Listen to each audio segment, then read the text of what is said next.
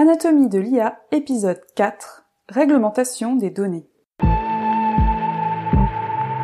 Bienvenue dans le podcast Anatomie de l'IA. Je suis Marianne Alani et dans cette première saison, je m'intéresse aux enjeux et à l'impact de l'intelligence artificielle dans le domaine de la santé. Depuis le premier épisode, les invités insistent sur l'importance des données pour concevoir des applications d'IA de qualité. Les données sont la matière première il m'a semblé indispensable de consacrer un épisode à la réglementation de l'utilisation des données personnelles, d'autant plus que chacun et chacune est potentiellement concerné par l'utilisation de ces données de santé. C'est pour moi un des aspects fondamentaux pour comprendre les enjeux de l'intelligence artificielle appliquée à la santé. Dans cet épisode, j'ai interviewé Hélène Guignot-Bréau, chef du service de la santé à la direction de la conformité de la CNIL, la Commission nationale de l'informatique et des libertés. Elle nous présente avec pédagogie la réglementation française et européenne autour de la gestion sécurisée et éthique des données de santé. Nous discuterons des implications réglementaires sur l'utilisation des données issues d'études cliniques, de dispositifs connectés et la constitution d'entrepôts de données, en particulier le projet national Health Data Hub. Pour finir, nous aborderons les règles en matière de garantie des droits des personnes sur leurs données de santé, avec notamment le droit d'opposition à l'utilisation des données. Vous pouvez retrouver les liens web des organismes publics cités et d'autres ressources sur le site du podcast anatomie-ia.com à la page de l'épisode. Bonne écoute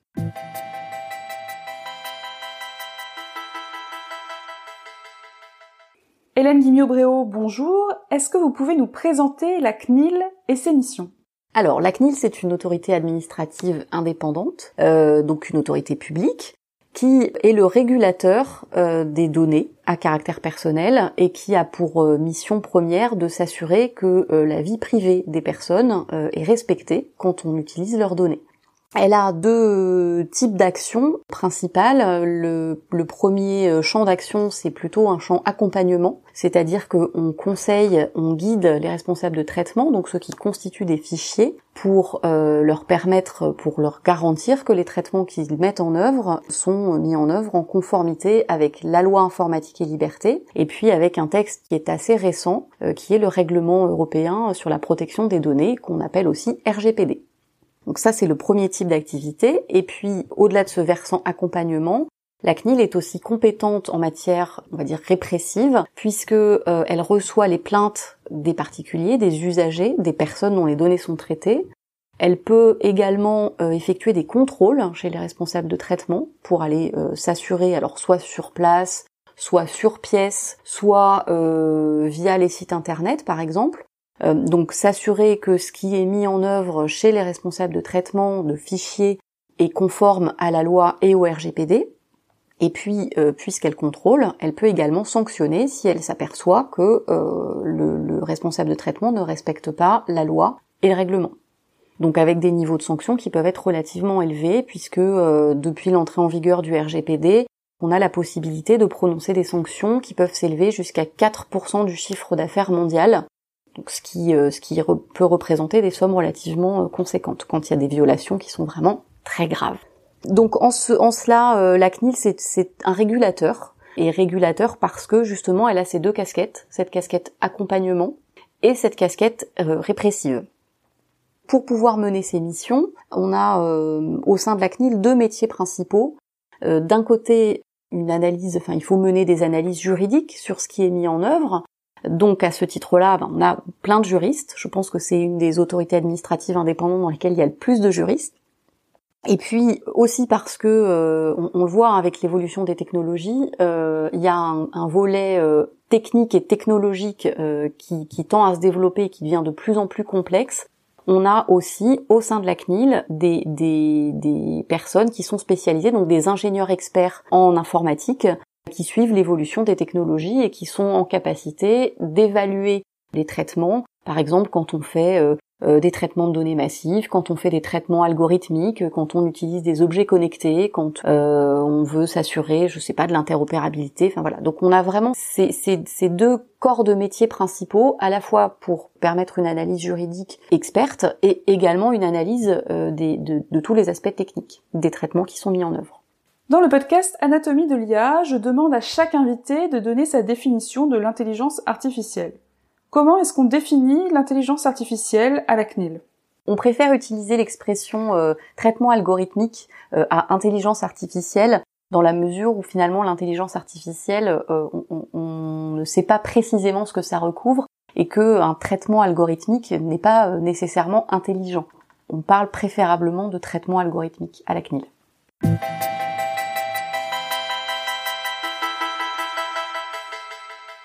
Rentrons à présent dans le cœur du sujet de cet épisode dédié à la réglementation des données.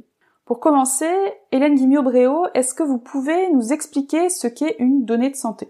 Une donnée de santé, euh, on a depuis euh, le règlement, euh, enfin le fameux RGPD, on a enfin une définition, une vraie définition juridique de la donnée de santé. Avant, on avait un peu de jurisprudence, des bribes, certaines organisations qui avaient proposé des définitions. Maintenant, on a une définition donc qui est, inscrite dans la législation au niveau euh, européen. Et concrètement, le plus simple, c'est peut-être que je lise la disposition du RGPD qui définit ce qu'est une donnée de santé. Donc la donnée de santé, c'est euh, alors d'ailleurs le RGPD parle de données concernant la santé, ce qui est un tout petit peu différent, puisque finalement on va pouvoir s'apercevoir qu'il y a plein de données qui peuvent rentrer dans cette définition. Donc je vous la lis. Ce sont des données à caractère personnel relatives à la santé physique ou mentale d'une personne physique, y compris la prestation de services de soins de santé qui révèlent des informations sur l'état de santé de cette personne. Donc concrètement, on considère que bah, il y, a, trois grandes catégories de données de santé. Il y, a la, donnée de santé par nature, parce que quand on a cette information, on, a une information précise sur l'état de santé d'une personne. Par exemple, euh, un diagnostic médical Monsieur X euh, est atteint de telle maladie, c'est une donnée de santé. Voilà. Et là, c'est une donnée de santé par nature, et ça paraît assez évident. Après, on a aussi des données de santé par destination, c'est-à-dire qu'on va recueillir des informations qui, prises toutes seules, ne semblent pas être des données de santé, mais l'usage qu'on va en faire va être euh, pour un usage médical, sanitaire. Par exemple, recueillir le nombre de pas journaliers d'une personne et euh, le nombre de calories ingérées. En soi, ce ne sont pas des données de santé, mais par contre, pour je sais pas, un, médecin qui, qui, prend en charge un patient euh, diabétique ou euh, en situation d'obésité, ça va être important de, connaître l'apport en, calories par jour et puis de savoir, enfin, d'évaluer l'activité physique. Donc là, il y a un usage médical des informations. Et puis on a aussi des données qui, parce qu'on peut les croiser entre elles, vont permettre de déduire une information sur l'état de santé. Je pense par exemple à l'IMC qui est calculé à partir du poids des personnes et de la taille des personnes. Euh, L'IMC, donc enfin quand je prends le poids d'une personne euh, et, et, et, la taille, en soi, c'est pas forcément, va pas, ça va pas révéler quelque chose sur une personne. On peut avoir une idée, par exemple quelqu'un qui euh, mesure 1m80 et qui pèse 120 kg, euh, bon, soit c'est quelqu'un qui est un sportif euh, voilà, et qui a une masse musculaire développée, soit c'est une personne qui peut être en surpoids par exemple. Mais concrètement, euh, voilà, on n'en déduit pas quelque chose de spécifique euh, sur son état de santé. Ceci étant, c'est quand même une information qui peut donner une indication. Par exemple, les, diététiciens font un calcul de l'IMC pour pouvoir placer une personne, enfin sur une échelle, voir ce qu'on va prescrire comme régime alimentaire, etc., etc.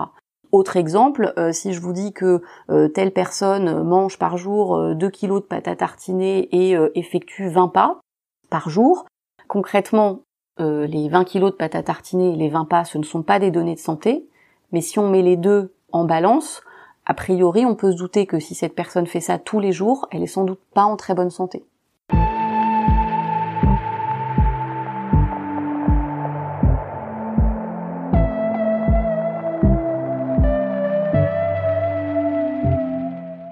Depuis tout à l'heure, vous mentionnez le RGPD, le Règlement général sur la protection des données.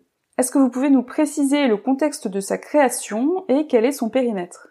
Le règlement européen, il a été euh, déjà il est entré en vigueur euh, en mai 2018, donc l'entrée en vigueur est relativement récente, mais il a été euh, adopté au niveau européen en 2016. Donc c'est quand même un texte pour lequel les acteurs ont eu un, petit temps quand même pour, en prendre connaissance et pour se préparer à son entrée euh, en vigueur. C'est d'ailleurs un texte qui n'est pas arrivé comme ça par hasard. Euh, il y a eu une évolution hein, dans la législation sur la protection des données. En France, on a été, euh, enfin j'allais dire assez avant-gardiste, mais On est un des premiers pays européens à s'être doté d'une législation en matière de protection des données avec la loi de 1978. Après la loi de 78, l'étape suivante, ça a été au niveau européen une directive en 1995.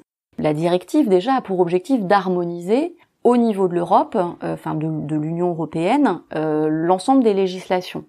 Mais la différence entre une directive et un règlement, c'est qu'une directive, déjà, elle n'est pas d'application immédiate, et puis elle doit être transposée au niveau national. Ça veut dire que chaque État membre doit prendre la directive, voir comprendre quels sont les grands objectifs, les grandes lignes, et décliner après au niveau national sa propre législation. Ce qui veut dire que en France, on avait une législation particulière, en Allemagne une législation particulière, en Espagne une législation particulière, etc., etc. Donc, on avait tous un socle commun, des objectifs communs, mais une façon de, de, de mettre en application différente et propre à chaque État. Et l'objectif du règlement, qui lui, à l'inverse de la directive, est d'application directe, c'est-à-dire qu'à partir du moment où il entre en vigueur, il s'applique partout sur le territoire de l'Union européenne, c'est que on a maintenant donc une législation harmonisée. Il y a quelques petites marges de manœuvre, c'est-à-dire qu'il y a des cas dans lesquels les États membres peuvent, dans leur loi, être plus stricts, exiger des conditions euh, particulières, euh, voilà. Mais donc on des ce qu'on appelle des marges de manœuvre. Mais par contre, le corpus global du règlement va s'appliquer dans tous les pays de l'Union européenne. Et au-delà de ce champ d'application territorial, et c'est ce qui est très intéressant dans ce règlement, c'est que euh, il y a aussi une application j'allais dire extraterritoriale, qui s'attache à la personne. C'est-à-dire que euh, vous, moi, nous sommes des ressortissants de l'Union européenne. Donc une société, euh, par exemple américaine, qui souhaiterait nous cibler comme clients, doit faire application de, euh, de cette législation, doit faire application du RGPD. Donc théoriquement, toutes les sociétés américaines qui proposent euh, des, de la vente en ligne, etc., qui ciblent spécifiquement le public européen, doivent respecter le règlement général sur la protection des données. Pour développer les applications en santé utilisant de l'intelligence artificielle, nous avons vu dans les épisodes précédents que la matière première, ce sont les données. Celles-ci peuvent provenir d'études cliniques. Quelles sont les implications du RGPD sur les recherches impliquant la personne humaine?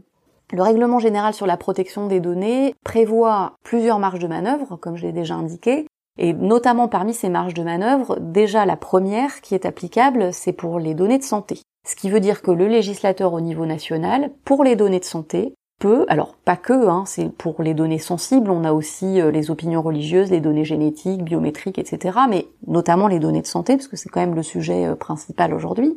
Donc le législateur au niveau national peut activer certaines marges de manœuvre.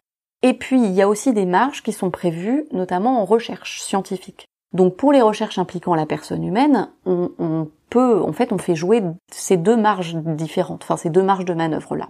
Concrètement, le législateur au niveau national a décidé de faire application de marges de manœuvre spécifiques, donc en fait de décliner au niveau de la loi informatique et liberté des dispositions particulières pour traiter les données de santé, et notamment quand il s'agit de faire des traitements à des fins de recherche. Donc nous, ce qu'on a actuellement dans notre loi informatique et liberté, on a deux grandes catégories de recherches qui sont couvertes. On a d'un côté les recherches impliquant la personne humaine, donc celles qui sont aussi régies par le Code de la santé publique. Donc on a par exemple euh, les recherches interventionnelles, donc quand on teste un traitement expérimental, un nouveau médicament, etc. On a les recherches interventionnelles à risque et contraintes minimes, donc on change un petit peu la prise en charge. Enfin, je, résume, hein, c'est vraiment très euh, schématisé, mais euh, donc on change un petit peu la prise en charge du patient, mais ça présente des risques et des contraintes qui sont minimes pour lui. Et puis on a aussi la catégorie ce qu'on appelle les recherches non interventionnelles, où concrètement on va euh, recueillir des données supplémentaires, éventuellement euh, des échantillons, euh, voilà. Donc ça, ce sont des catégories qui sont définies et encadrées par le Code de la santé publique. Et en l'occurrence, la CNIL n'est pas compétente pour vous dire dans quelle catégorie de recherche vous vous trouvez, puisque ça, ça va plutôt être le rôle du ministère de la Santé et éventuellement des comités de protection des personnes. Et puis la seconde catégorie de recherche qui est régie par la loi informatique et liberté, donc ce sont les recherches n'impliquant pas la personne humaine. Et pour ces recherches-là, on a un circuit donc un peu particulier qui est aussi prévu par la loi informatique et liberté, qui est donc euh, en fait un, un, passage par un guichet unique qui s'appelle l'INDS, donc l'Institut national des données de santé, qui va euh, transmettre le dossier euh, au CRS, donc qui est un comité d'expertise euh, sur les recherches, études et évaluations dans le domaine de la santé, et qui va ensuite, une fois que le CRS a rendu son avis, transmettre le dossier à la CNIL. Mais dans tous les cas, il faut une autorisation de la CNIL, ou en tout cas il faut effectuer des formalités auprès de la CNIL pour pouvoir mettre en œuvre que ce soit une recherche impliquant la personne humaine ou une recherche n'impliquant pas la personne humaine. Donc c'est des circuits administratifs qui sont un petit peu différents selon que les personnes sont ou non impliquées, on va dire physiquement, dans l'étude. Alors peut-être ce qui est important par rapport aux formalités, c'est de d'expliquer l'évolution, notamment suite à l'entrée en vigueur du RGPD et aux différentes modifications successives de la loi. Concrètement, il y a, on va dire, 5 ans, 6 ans, le principe en recherche, c'était euh, il faut une autorisation de la CNIL. Voilà, je veux faire une recherche dans le domaine de la santé, je dois avoir une autorisation de la CNIL. Et la CNIL avait la possibilité euh, de d'homologuer des méthodologies de référence, donc qui sont en fait des, des, cadres euh, normatifs, euh, des référentiels que la CNIL rédige et adopte. Et à l'époque, il s'agissait de cadres qui pouvaient encadrer donc des, des, on va dire les traitements de données les plus usuels. En gros, euh, les études qui sont faites un peu toutes sur le même schéma, euh, avec des circuits de circulation des données qui sont euh, identiques, etc. Voilà, on pouvait donc faire des méthodologies qui permettaient, sur la base d'un engagement de conformité, de réaliser plusieurs recherches, sans avoir à solliciter la CNIL pour obtenir une autorisation. La toute première méthodologie de référence, alors elle, remonte hein, quand même un petit peu dans le temps, j'ai plus la date exacte en tête, enfin euh, c'est année 2000, euh, je crois que ça doit être fin des années 90, bon bref. Euh, donc cette méthodologie de, référence là, qu'on appelle la MR001, elle encadrait et elle encadre toujours les recherches impliquant la personne humaine pour lesquelles le consentement express des personnes est nécessaire. Donc on a par exemple, enfin les plus classiques, c'est les recherches interventionnelles et les recherches interventionnelles à risque et contrainte minime. À l'époque, au début, quand cette méthodologie de référence a été adoptée, elle s'appliquait uniquement à ce qu'on appelait à ce moment-là les recherches biomédicales, qui étaient encadrées par le Code de la santé publique, et c'était les seuls d'ailleurs à l'époque pour lesquels il y avait vraiment un corpus dans le Code de la santé publique. Donc ça, ça a été vraiment la, première étape de simplification. Parce que, encore une fois, quand on est dans une méthodologie de référence, on fait un engagement de conformité, et dès lors que la recherche qu'on souhaite mettre en œuvre respecte la méthodologie qui est dans le, qui, qui est décrite, on n'a pas besoin de demander une autorisation à la CNIL. On a enrichi ce corpus de normes, c'est-à-dire qu'on a fait évoluer la MR001 et puis on a créé aussi homologué d'autres méthodologies de référence depuis. Il y a eu dans un premier temps, euh, en 2015, je crois, une méthodologie de référence 002 pour les euh, recherches euh, qui portent sur en fait la mise au point de dispositifs médicaux de diagnostic in vitro, donc notamment des réactifs de laboratoire. Par la suite, donc en 2016, on a modifié euh, la MR01 pour étendre son champ d'application et puis on a créé une MR003 pour les recherches non interventionnelles qui jusqu'alors n'était pas couverte par un référentiel et qui représentait un volume de, de demandes euh, assez conséquent. En fait, on homologue des méthodologies de référence quand, un, on voit que les pratiques sont suffisamment bonnes, c'est-à-dire on sent que les professionnels sont prêts à pouvoir entrer dans un cadre, c'est-à-dire que quand on s'aperçoit que sur 15 dossiers instruits, 14 responsables de traitement font sensiblement la même chose, a priori c'est qu'on peut faire un cadre euh, commun, et puis on croit aussi euh, fortement aux vertus pédagogiques des méthodologies de référence, c'est-à-dire que quand on sait que euh, si on est conforme à ce texte, on n'a pas besoin de solliciter une autorisation auprès de la CNIL, souvent euh, le responsable de traitement fait son possible pour que son traitement soit conforme au cadre, parce que ça permet vraiment de simplifier les démarches.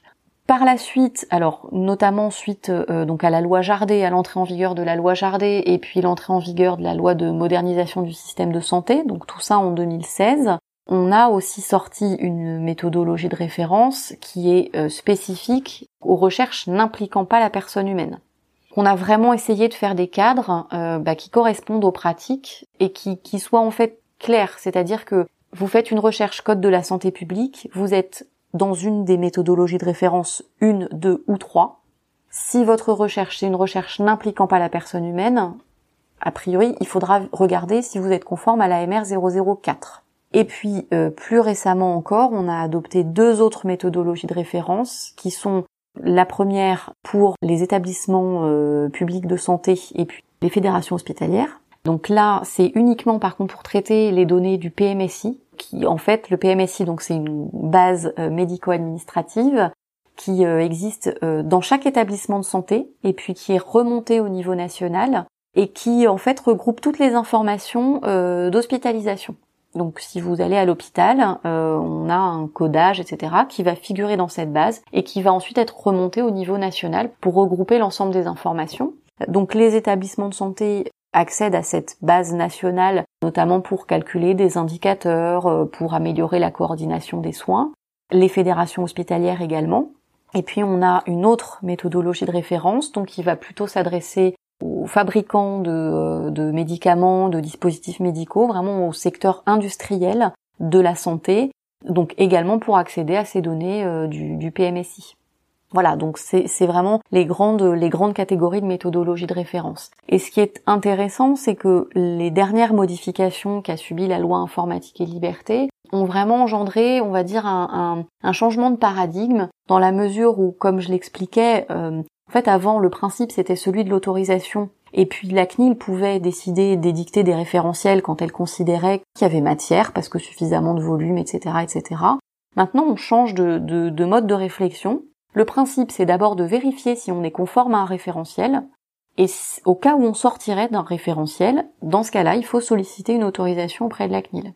Ce qui veut dire que euh, on, est nous aussi euh, en train de faire évoluer notre patrimoine normatif pour vraiment proposer un éventail de référentiels. Alors déjà pour maintenir ce qui existait avant l'entrée en vigueur du RGPD et pour euh, donc continuer, enfin voilà, transposer les cadres qui existaient, donc les normes simplifiées, les autorisations uniques, etc., etc. Donc tout ça, on le transpose petit à petit, on le transforme. Et puis aussi, on peut euh, du coup créer des textes nouveaux, notamment quand euh, les, acteurs, les responsables de traitement, nous font remonter un besoin. On est, on a des échanges constants. Euh, par exemple avec les ordres professionnels, avec les représentants des laboratoires pharmaceutiques, des hôpitaux, vraiment avec tout type d'acteurs euh, pour que eux nous fassent remonter leurs besoins, même éventuellement nous fassent des propositions de référentiels sur la base desquelles euh, on peut euh, se prononcer, qu'on peut modifier. Donc on est vraiment dans une dans une co-construction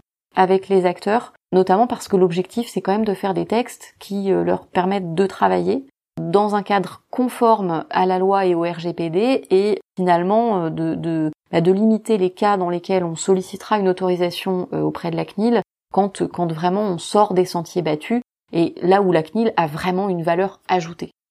Si on revient aux méthodologies de référence, vous nous avez expliqué que les responsables de traitement doivent déclarer s'y conformer. Est-ce qu'il y a des contrôles? Et si oui, comment sont-ils effectués? Concrètement, donc le, les méthodologies de référence, donc on fonctionne sur un principe de, de déclaration de conformité.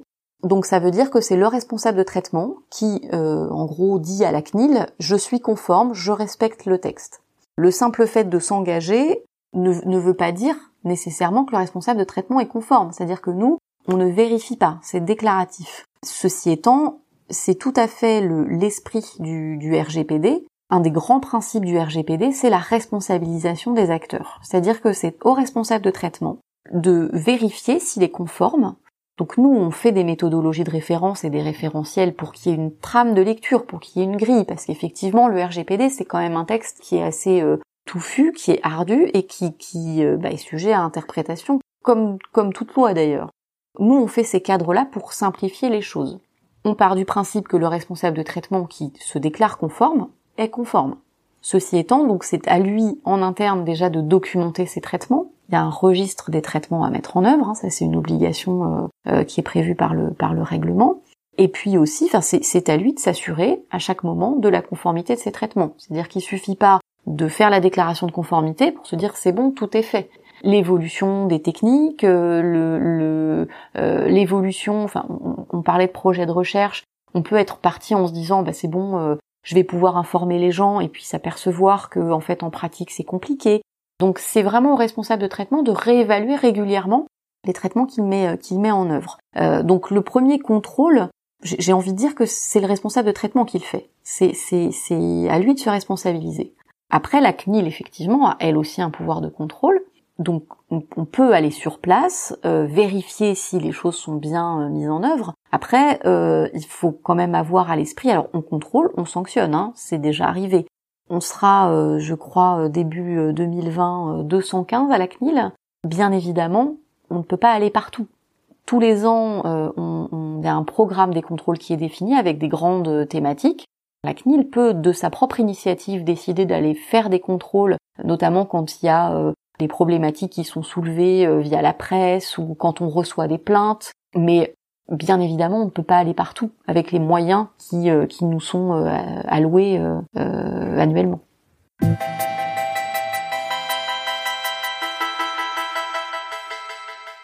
On a parlé des conséquences du RGPD sur les données recueillies lors d'études de recherche. Maintenant, j'aimerais qu'on aborde l'impact du règlement sur les dispositifs médicaux connectés. Je pense que le premier impact, et c'est celui que j'ai évoqué tout à l'heure, euh, c'est déjà une législation au niveau européen qui s'applique à tout le monde. Ça, c'est une première chose. Après, pour les dispositifs médicaux, euh, il y avait déjà une réglementation européenne, mais plutôt sur l'aspect, euh, les utilisations, etc. Enfin, les dispositifs médicaux, de toute façon, qu'ils soient connectés ou pas, un, répondre à un cadre normatif précis. C'est-à-dire que pour pouvoir être mis sur le marché, il doit bénéficier d'un marquage CE, pour la France, les dispositifs médicaux qui sont pris en charge par la sécurité sociale font l'objet d'une évaluation euh, par la haute autorité de santé qui s'assure que euh, euh, c'est bien justifié que ce dispositif soit pris en charge dans, le cadre de la solidarité nationale. Donc cette évaluation, elle est faite également pour tous les médicaments qui sont remboursés, enfin pour tous les produits remboursables en fait. Hein. Il y avait déjà un corpus de normes pour les dispositifs médicaux. Là où euh, le, RGPD va apporter quelque chose plus spécifiquement pour les dispositifs médicaux connectés, c'est peut-être euh, sur les obligations de sécurité notamment. Et puis il y a, une notion très intéressante dans le RGPD qui s'appelle le privacy by design, c'est-à-dire que euh, on invite les responsables de traitement, on invite et c'est d'ailleurs maintenant plus ou moins une obligation quand même, quand on souhaite mettre en œuvre un traitement de données, donc par exemple euh, mettre sur le marché un dispositif médical connecté, on doit dès le début, au moment où on conçoit son objet, son traitement, avoir en tête que les règles euh, de, protection euh, de la vie privée doivent être respectées. Ce qui veut dire par exemple que dans un dispositif médical, mais c'est la même chose finalement pour les objets connectés, bien-être, etc., il faut réfléchir en amont à la façon dont on va sécuriser les données, dont on va informer les personnes, éventuellement recueillir leur consentement si c'est nécessaire. Je pense par exemple aux objets euh, bien-être pour lesquels on va traiter des données de santé. Concrètement, l'apport, euh, c'est encore une fois une harmonisation au niveau européen et puis des grands principes qu'il va falloir avoir à l'esprit au moment même où on va développer son produit. On parle de plus en plus de grandes bases de données qui peuvent ensuite être utilisées pour des applications en intelligence artificielle ou en big data. Est-ce que vous pouvez nous présenter la réglementation relative à la constitution de ces entrepôts de données et plus spécifiquement du projet national Health Data Hub? Les traitements de, données euh, massives euh, ou les traitements algorithmiques, c'est effectivement euh, des, thématiques enfin, qu'on voit de plus en plus hein, dans la presse, mais aussi des acteurs. Enfin, nous, on, est saisi quasi, quasi, quotidiennement, notamment en matière de recherche, de, projets euh, de constitution d'entrepôts de données, donc des grosses bases de données. Je pense notamment par exemple aux hôpitaux, la plupart des, centres hospitaliers universitaires, la PHP, Nantes, Rennes, euh, euh, Bordeaux, etc. souhaitent, ont déjà constitué des entrepôts de données. Donc c'est un sujet qui est qui est très intéressant parce qu'on voit des perspectives au-delà de la recherche dans les pratiques quotidiennes, notamment en matière de euh, bah, de diagnostic ou de euh, choix d'un traitement euh, pour un patient. C'est ce qu'on appelle la médecine de précision, par exemple. Voilà. Donc c'est des sujets qui sont très importants et encore plus importants en santé parce qu'il y a vraiment des perspectives très très intéressantes, on va dire dans un avenir relativement proche. Pour ce faire, donc il faut constituer des grosses bases, ce qui ce qui peut présenter des, des pas des difficultés, mais en tout cas qui nécessite vraiment des réflexions. Encore une fois, le privacy by design, c'est-à-dire que toutes nos délibérations, hein, d'ailleurs, tous ces entrepôts font l'objet d'autorisation de la CNIL, et toutes les délibérations de la CNIL sur ces, thématiques-là, elles sont publiées et disponibles sur Internet, notamment sur euh, le site legifrance.gouv.fr. Nous, euh, quand ce sont des bases qui sont soumises à autorisation, on est très vigilant sur plusieurs points. Le premier point, c'est déjà s'assurer qu'on va constituer un entrepôt de données de santé pour respecter une finalité d'intérêt public. C'est-à-dire que l'objectif, c'est pas uniquement euh, d'alimenter une, société euh, privée pour euh, ses besoins commerciaux. Voilà, on s'assure qu'il y a une finalité d'intérêt public. Et ça, c'est une obligation qui est fixée d'ailleurs par la loi informatique et liberté. S'il n'y a pas d'intérêt public, vous, n'aurez pas d'autorisation de la CNIL pour constituer un entrepôt. Donc ça, c'est la, la première chose. On va vérifier également, bien entendu, la sécurité, c'est-à-dire comment les données sont conservées, est-ce qu'on euh, vérifie bien que seules les personnes qui ont un, besoin d'accéder aux données pour exercer leur mission vont pouvoir euh, y accéder effectivement? On vérifie donc la sécurité des données. Et ce qu'on vérifie également, et à mon sens c'est peut-être ce point-là qui pose le plus de difficultés quand on est sur des traitements de données massives, on s'assure que les personnes ont été informées. Et on vérifie les dispositifs d'information qui sont prévus. Et toute la difficulté dans ces grosses bases c'est que il y a une information qui doit être faite au moment de la constitution, c'est-à-dire que je constitue mon entrepôt de données, je constitue ma grosse base, je dois informer les gens que leurs données figurent dans cette grosse base. Mais par contre, ça peut être extrêmement compliqué de les informer pour chaque utilisation. Si on reprend le cas des entrepôts hospitaliers, par exemple, les patients sont informés que cette grosse base est constituée, alors, ça peut être via le site internet de l'établissement, ça peut être euh, via le livret d'accueil de l'établissement. Voilà, il y a, plein de solutions pour informer. En revanche, si chaque année euh, mon entrepôt sert à effectuer 200 projets de recherche, je ne vais pas pouvoir 200 fois réinformer individuellement, et c'est pourtant ce qui est prévu par la loi en matière de recherche dans le domaine de la santé, informer individuellement chaque personne. L'entrepôt de données de la PHP, par exemple, c'est, euh, je crois, 8 millions de dossiers médicaux, en tout cas plusieurs millions de dossiers médicaux. Et c'est un entrepôt qui grossit d'année en année, puisque les données de chaque nouveau patient vont alimenter cet entrepôt. Donc concrètement, la PHP va pas envoyer 200 euh, courriers à 8 millions de patients chaque année. C'est trop compliqué. Donc le vrai, euh, le vrai challenge, à mon sens, un des sujets, c'est vraiment l'information des personnes. Et comment on peut remplir les obligations de loyauté et de transparence. Transparence, c'est-à-dire que ben, je mets en œuvre des traitements, je dois expliquer ce que je fais et je, je dois communiquer, je dois informer. Et la loyauté, c'est aussi, est-ce que un patient, par exemple, qui va se faire soigner dans un hôpital, imagine que ces données vont se retrouver dans un entrepôt et être utilisées à des fins de recherche? Je dois être loyal quand je mets en œuvre mon traitement, je dois expliquer à la personne concernée ce que je vais en faire. On doit être conscient de ce qui se passe. Et c'est ça qui est très compliqué avec ces grosses bases de données c'est que en fait on ne sait pas toujours à quoi elles vont servir. Est-ce que ça va être pour développer des algorithmes? Est-ce que ça va être pour faire des projets de recherche? Est-ce que c'est pour alimenter euh, d'autres bases? Voilà, donc ça c'est extrêmement compliqué, c'est des choses sur lesquelles la CNIL est très très vigilant. On a les grosses bases, les entrepôts que j'évoquais qui sont autorisés par la CNIL, ou qui pourraient d'ailleurs faire l'objet de refus euh, si euh, n'étaient pas conformes à la loi et au RGPD. Et puis on a des grosses bases qui sont constituées au niveau national, et là c'est plutôt sous l'impulsion du législateur, et notamment euh, donc le SNDS, le Système national des données de santé, qui existe depuis 2016, euh, donc la loi de modernisation du système de santé de 2016. Et puis euh, en projet là à l'heure actuelle, mais normalement le projet de loi devrait être adopté par le Sénat, je crois, le 16 juillet. Donc là, euh, le, législateur euh, souhaite que soit euh, créé donc ce qu'on appelle le Health Data Hub ou plateforme des données de santé, qui est bah là encore une très grosse base de données dans laquelle sera notamment intégré le SNDS, donc le Système national des données de santé. Peut-être pour expliquer ce qu'est le SNDS, c'est donc une grosse base au niveau national qui regroupe notamment donc toutes les données du PMSI dont je parlais tout à l'heure, donc les données hospitalières, il y a également euh, toutes les données d'une base qui s'appelle le CEPIDC, qui est gérée par l'INSERM actuellement. Donc le c'est euh, regroupe le statut vital et les causes médicales de décès des personnes. Et puis on a également une autre très grosse base qui s'appelle le SNIRAM, donc le système national euh, interrégime de l'assurance maladie. Et ce, cette grosse base-là, finalement, concerne et regroupe les données de tous les assurés sociaux. Et donc, elle, elle est gérée euh, par la CNAM et le SNDS d'ailleurs dans son ensemble, le responsable de traitement, donc le responsable de cette grosse base, c'est la CNAM également.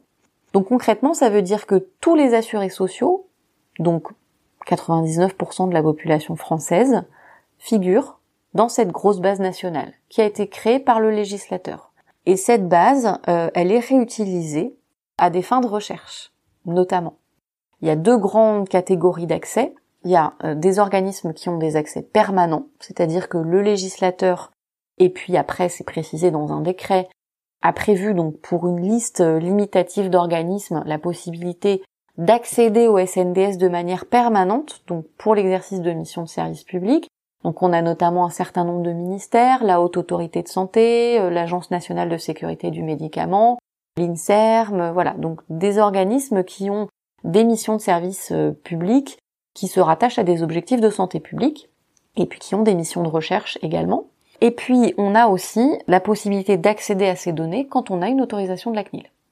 Et donc ce SNDS va alors pas tout à fait évoluer parce qu'il est censé être intégré au Health Data Hub, mais il va continuer à exister et va être enrichi là dans le dans le projet de loi qui va bientôt être adopté. Il y a plusieurs nouvelles catégories de données, notamment des données qui sont issues euh, d'enquêtes dans le domaine de la santé, des données cliniques qui peuvent être recueillies euh, dans les hôpitaux, euh, voilà.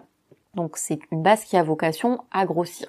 Et le Health Data Hub, alors ce qui est pas forcément évident à, à comprendre, c'est qu'en fait, alors d'ailleurs on va parler plutôt de plateforme de données de santé parce que c'est cette expression-là qui figure dans la dans la loi, en fait, l'expression plateforme de données de santé recouvre deux, deux choses. La première, c'est un organisme qui, jusqu'à présent, s'appelle l'INDS, donc l'Institut national des données de santé, et qui du coup va concrètement avoir la gouvernance de la plateforme et euh, notamment pour mission de faciliter la mise à disposition des données. Donc déjà, il y a cet organisme. Et la plateforme, c'est aussi euh, bah, les données en tant que telles et la façon dont elles vont pouvoir être mises à disposition de la communauté des chercheurs, des organismes qui, qui ont à traiter ces données pour l'exercice de leur mission, etc., etc. Donc déjà, euh, voilà, le hub c'est à la fois un organisme et une plateforme d'accès aux données. À ce stade, on ne sait pas exactement comment la plateforme va fonctionner. Ce sera précisé a priori dans le cadre des textes d'application de la loi notamment savoir si euh, c'est une grosse base centralisée ou plusieurs bases qui sont interopérables entre elles, les conditions dans lesquelles euh, on pourra accéder ou, non aux données. A priori, il faudra une autorisation de la CNIL, sauf si on met en, place des méthodologies de référence spécifiques. Voilà, il y a des discussions à l'heure actuelle, euh, donc avec l'INDS, avec l'adresse, donc qui est une des directions du ministère de la Santé, pour euh, voir ce qui est envisageable, euh, notamment pour faire des méthodologies de référence sur les modes de fonctionnement. Mais pour l'instant, c'est euh, en cours de discussion et en cours d'élaboration. Mais ça avance bien.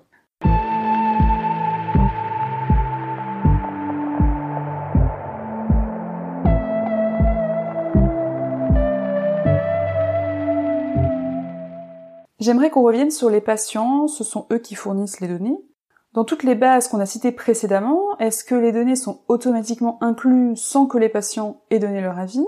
Est-ce qu'il y a un consentement implicite ou est-ce qu'on peut refuser que ces données figurent euh, dans ces bases? Par ailleurs, un autre point que nous n'avons pas encore abordé, est-ce que les données sont nominatives, c'est-à-dire est-ce qu'on peut identifier les personnes ou est-ce que ce sont des bases de données complètement anonymes euh, recueillies lors d'un séjour à l'hôpital ou des données de l'assurance maladie de manière générale? Premier point, en fait, les données ne sont ni nominatives ni anonymes. On est entre les deux, c'est-à-dire qu'on va parler plutôt de données codées ou pseudonymisées. C'est-à-dire que vous êtes identifié dans la base grâce à un pseudonyme, donc un code. Par exemple, dans le SNIRAM, vous avez un numéro qui vous est attribué et qui est calculé à partir de votre numéro de sécurité sociale. Donc avec une fonction qu'on appelle foin, donc foin 1, foin 2, enfin bref, c'est une méthode de, de, calcul qui permet de transformer votre numéro de sécurité sociale en un identifiant spécifique. Dans ces grosses bases nationales que j'évoquais tout à l'heure, euh, le PMSI, le SNIRAM, il n'y a pas vos noms et prénoms. Le CPDC, c'est un petit peu particulier parce que euh, pour pouvoir notamment euh, connaître le statut vital et les causes de décès d'une personne, il y a un certain nombre d'informations qui doivent remonter à l'INSERM et qui peuvent qui peut se faire sur la base de données nominatives. Mais ce qui va transiter de l'INSERM vers la CNAM pour figurer dans le SNDS, il n'y a pas les noms prénoms. Donc encore une fois, c'est des données qui sont pseudonymisées. Mais pseudonymisé ne veut pas dire anonyme. Il n'y a pas votre nom prénom, mais on sait quand même que ce sont des données qui vous concernent.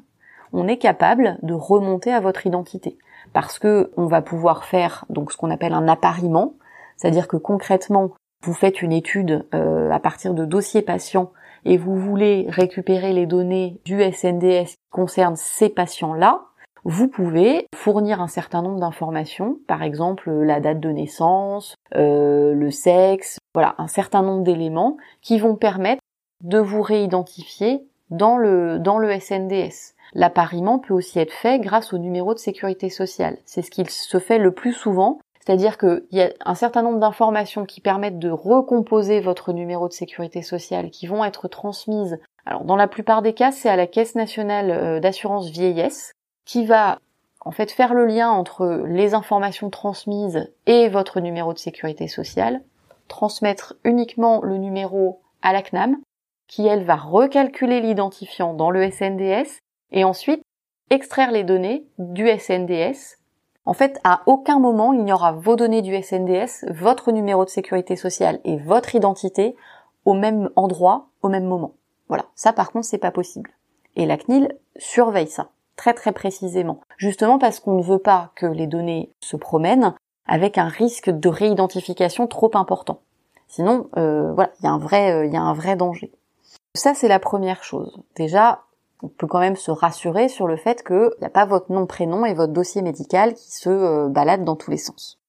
Et votre, votre autre question, c'était de savoir est-ce qu'on peut refuser, est-ce qu'on peut s'opposer à figurer dans ces grosses bases? Alors, la réponse c'est oui et non. Peut-être commencer par le nom déjà, et en fait vous allez comprendre, je pense, enfin c'est assez logique. Le SNIRAM, par exemple, cette base-là, elle n'est pas constituée à des fins de recherche. Au départ, c'est une base qui sert à la CNAM pour avoir trace de, des prestations. Euh, voilà. Donc concrètement, c'est une base qui est intéressante pour faire de la recherche dedans, mais qui ne sert pas qu'à ça. Donc à partir du moment où vous êtes assuré social, vous ne pouvez pas vous opposer à ce que vos données figurent dans cette base qui s'appelle le SNIRAM, parce que c'est un outil de gestion de la CNAM. C'est une obligation légale pour la CNAM d'avoir cette base, donc vous, vous ne pouvez pas vous opposer à ce que vos données figurent dedans. Et comme il est prévu que l'intégralité de cette base figure dans le SNDS, vous ne pouvez pas vous opposer à ce que vos données figurent dans le SNDS. En revanche, vous pouvez vous opposer à ce qu'elles soient réutilisées à des fins de recherche. Et là, le droit d'opposition va pouvoir s'exercer à deux niveaux. Premier niveau, d'une manière générale, vous pouvez dire, moi je ne veux absolument pas que mes données soit utilisé à des fins de recherche. Et là, vous allez pouvoir exercer vos droits, alors notamment auprès du directeur de euh, votre caisse primaire d'assurance maladie. Il y a d'autres euh, interlocuteurs hein, auprès desquels euh, vous pouvez exercer votre droit d'opposition, mais c'est notamment auprès de cette personne-là.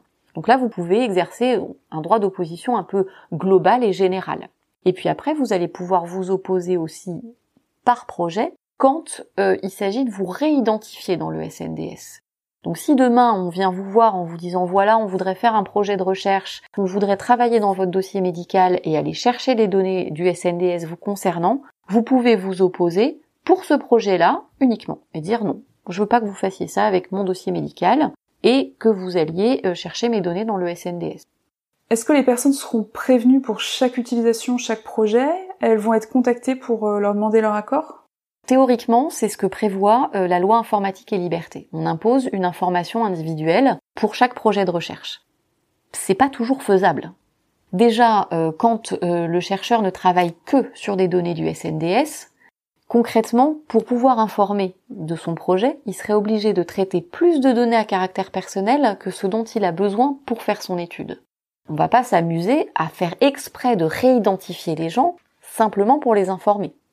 Il y a une disposition spécifique, hein, des dispositions spécifiques d'ailleurs dans, dans la loi, qui prévoit que quand l'étude est faite uniquement sur des données du SNDS, on n'informe pas les personnes. Donc il y a des dispositifs qui existent. Et puis, il y a d'autres dispositifs qui sont prévus notamment par le règlement général sur la protection des données, dans des cas spécifiques, qui là aussi font l'objet d'une évaluation par la commission, on peut ne pas informer et notamment quand le fait d'informer exige euh, des efforts disproportionnés de la part du responsable de traitement ou euh, rend impossible la réalisation de la recherche. Par exemple, vous voulez travailler sur des dossiers médicaux qui datent euh, des années 90, vous n'êtes pas sûr que les adresses soient à jour, vous ne savez pas où sont partis les patients, On va pas vous imposer de faire une recherche via un huissier ou un détective ou que sais-je pour retrouver les personnes, pour aller les informer. Il y a des cas dans lesquels, mais c'est avec une autorisation de la CNIL, on va pouvoir vous dire, bon d'accord, là effectivement, dans le cas que vous présentez, vous ne pouvez pas informer. La plupart des, des, raisons qui sont invoquées, c'est euh, ça peut être un grand nombre de patients, en découle une difficulté parce que en termes financiers, ça peut être compliqué euh, d'envoyer à 8 millions de personnes euh, une note d'information. Donc ça, ça peut être un argument qui est entendable notamment quand ce sont des acteurs publics. Et puis, et puis donc l'autre difficulté, c'est les patients qui sont perdus de vue. c'est quand on fait une étude, par exemple, sur des patients qui arrivent aux urgences traumatisés ou voilà, bah, c'est compliqué de les informer parce que euh, ils sont pas forcément en état de recevoir l'information. Il peut y avoir plein de justifications. En revanche, donc d'une part, ça fait l'objet d'une évaluation par la commission. Et puis ce qui est important, c'est que le responsable de traitement a quand même l'obligation de mettre en place des garanties suffisantes pour s'assurer que la vie privée des personnes est bien respectée. Et par exemple, ce qu'on va exiger quand on nous dit on peut pas envoyer une note d'information individuelle à tous les patients, c'est de réfléchir à des modes d'information alternatives. Ça va être par exemple faire des affichages dans les salles d'attente des hôpitaux concernés, diffuser de l'information sur les sites internet des responsables de traitement. Ça va être se servir d'un autre vecteur, par exemple d'une facture ou euh, d'un document qui est envoyé pour joindre une information. Il y a plein de modes d'information innovants et à inventer. Et là, c'est au responsable de traitement de faire preuve de créativité. Nous, on est prêt à évaluer plein de plein dispositifs, mais euh, voilà, il faut nous proposer des choses. J'en profite d'ailleurs pour glisser que il suffit pas de dire euh, c'est très difficile pour moi d'informer, donc s'il vous plaît, dites-moi que je peux ne pas informer. Il faut en justifier. Et ça, c'est souvent un point euh, qui nécessite des échanges avec les responsables de traitement quand on instruit leur dossier. Il faut vraiment bien justifier. Cet exemple très caricatural, mais je pense qu'il est assez parlant, j'ai souvenir d'un cas où euh, on nous disait euh, c'est impossible, on peut on peut pas revenir vers les personnes parce que ça va être trop compliqué. C'est des dossiers qui sont anciens. Bon, très bien. Alors c'est des dossiers qui datent de quand? Ah, donc c'était en 2018 hein, à l'époque et on me dit bah, c'est des dossiers qui datent de 2016. Bon, donc c'est pas particulièrement ancien. Je pense que la majorité de la population ne déménage pas tous les six mois, donc a priori les adresses, bon, pouvaient convenir à peu près. Autre question, c'est bon, d'accord, mais est-ce qu'il y a beaucoup de dossiers? Oh euh, oui, oui, il y a beaucoup de dossiers. Ça représente 450 personnes. Donc, concrètement, 450 courriers à envoyer, c'est pas non plus la mer à boire. Et c'est d'autant moins la mer à boire que, en l'occurrence, il s'agissait d'un gros laboratoire pharmaceutique. Donc euh, voilà, peut-être que 400 courriers à envoyer pour un étudiant qui est en train de rédiger sa thèse, on peut considérer que c'est un effort disproportionné. Par contre, pour un laboratoire pharmaceutique, a priori, ça sera pas le cas. Donc il faut vraiment euh, préparer un argumentaire euh, et, qu'il soit, euh, soit solide.